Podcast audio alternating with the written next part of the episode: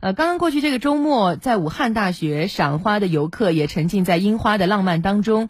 很多游客也向记者讲述了自己打卡拍照的秘诀。来听听湖北台帮女郎记者的报道。来到了武汉大学，我身后这一片已经开放的早樱，虽然面积并不太大，但是丝毫呢也无法阻挡大家精心打扮、提前赏樱的热情。因为没有模特嘛，所以就。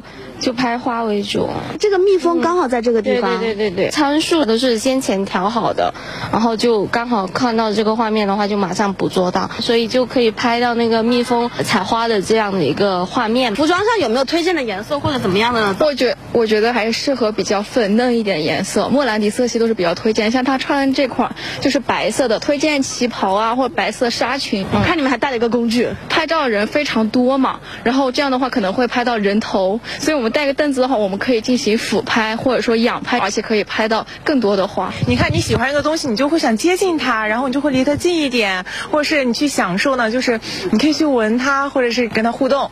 对，好，笑开心，对，很美，很美，好。那刚刚讲了这么多呢，帮女郎也来试一下，可以用手机，也可以用单反。那我们此时呢，用单反贴近花做个前景，这样的话，花非常的明显，人也非常的好看。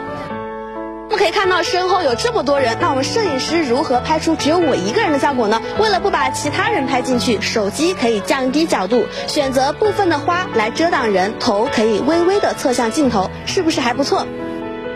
捡起一片地上的花瓣，放在镜头前面，可以制造出朦胧虚化的效果，艺术感蹭蹭蹭往上升。那如果脸上的肉肉比较多，记得多用花来做前景，人尽量站在花后，视觉上可以缩小脸哦。虽然现在开放樱花的地方并不多，但是在耐心等待几天，这些技巧就都能派上用场了。另外也提醒大家，在拍出美美大片的同时，也记得要爱护花朵哟。那我们记者小姐姐很贴心啊，嗯，给大家送上了怎么跟樱花合影的攻略，嗯。